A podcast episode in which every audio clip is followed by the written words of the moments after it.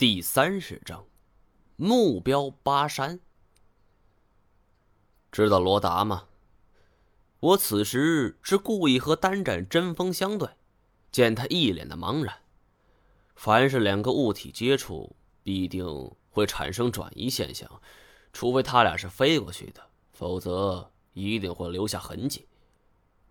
说完，我低头就直接看地图了，也不管这单战表情如何。通过地图来看，这附近紧邻汉水。我忽然想到，我们虽然日赶夜赶，可是受交通工具所限，只能是乘坐不用出示身份证的交通工具。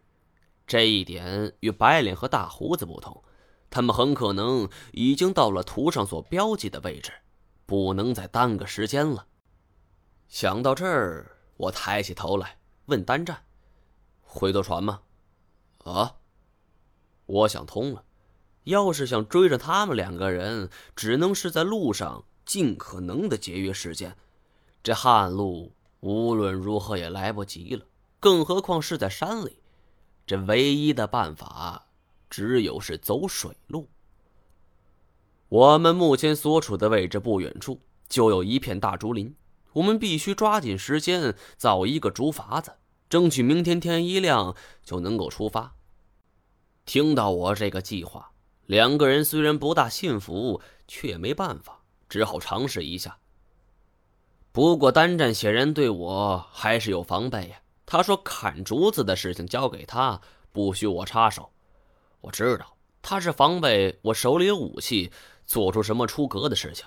哼，那你砍好叫我吧，不用太多，三十根差不多了。自己则回到篝火边儿。见我到来，乐瑶忽然起身，自己回帐篷里了。自从我们出发后，他从没跟我讲过一句话。我叹了口气儿，将篝火拨得更旺了一些。单战力气不小，是个干苦力的好苗子，时至半夜就将这三十根竹子就砍伐完毕。他过来就叫醒了我，我又让他仔细加工一下。每根柱子留大约五米左右的长度，剪枝去叶，只留茎干。这单战已经累得浑身出汗了，但是又不好让我插手。而且我甚至觉得那张图是这山阴这所有人奉若神明的一样事物，绝对丢不得。所以有再大的怨气，单战也只能是忍气吞声。就这样，又过去两个小时，三十根竹子才全部清理完毕。我看了一下，点点头：“不错，你这人不但能打，还挺能砍呢。”少废话，接下来要干什么？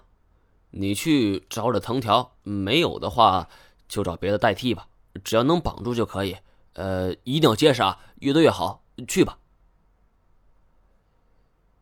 等丹阵找回藤条的时候，天已经要大亮了。我看折腾他已经差不多了，是摆了摆手：“那好了，你可以去睡一会儿，我做好竹筏就喊你们。”但是单战却执意不肯：“不可能，万一你跑了呢？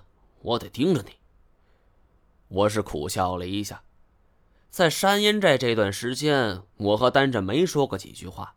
这第一次有交集，就是在和合萨上。现在看来，这小子除了能打、力气大，这脑子好像还过于简单。我也不管他，只是自己就开始扎竹筏了。这种工作以前已经干过无数次了，是驾轻就熟。其实，真正的竹筏为了经久耐用，都需要过油。但是我们没打算在这汉水摆渡为生，所以能够我们用上两三次就足够了。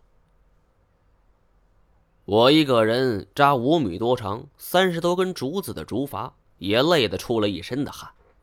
抬头一看，天已大亮，这太阳也都升了起来，于是把他们喊醒了。这单战睡了没一会儿，是揉着惺忪睡眼。在看清楚眼前这个竹筏后，很是惊奇：“呃，行啊。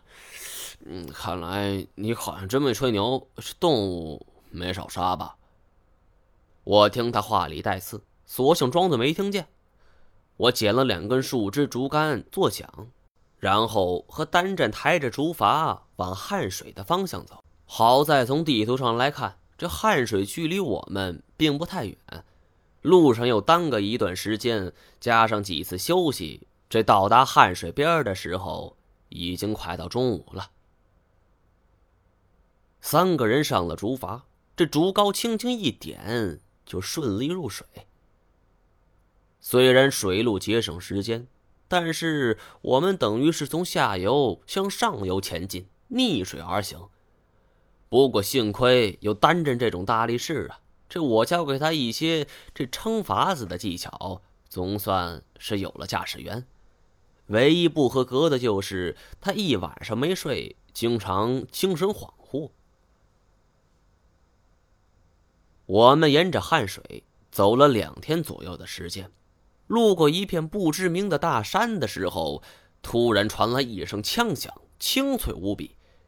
我们三人是面面相觑，这被枪声惊到的鸟群也是纷纷从林中飞出。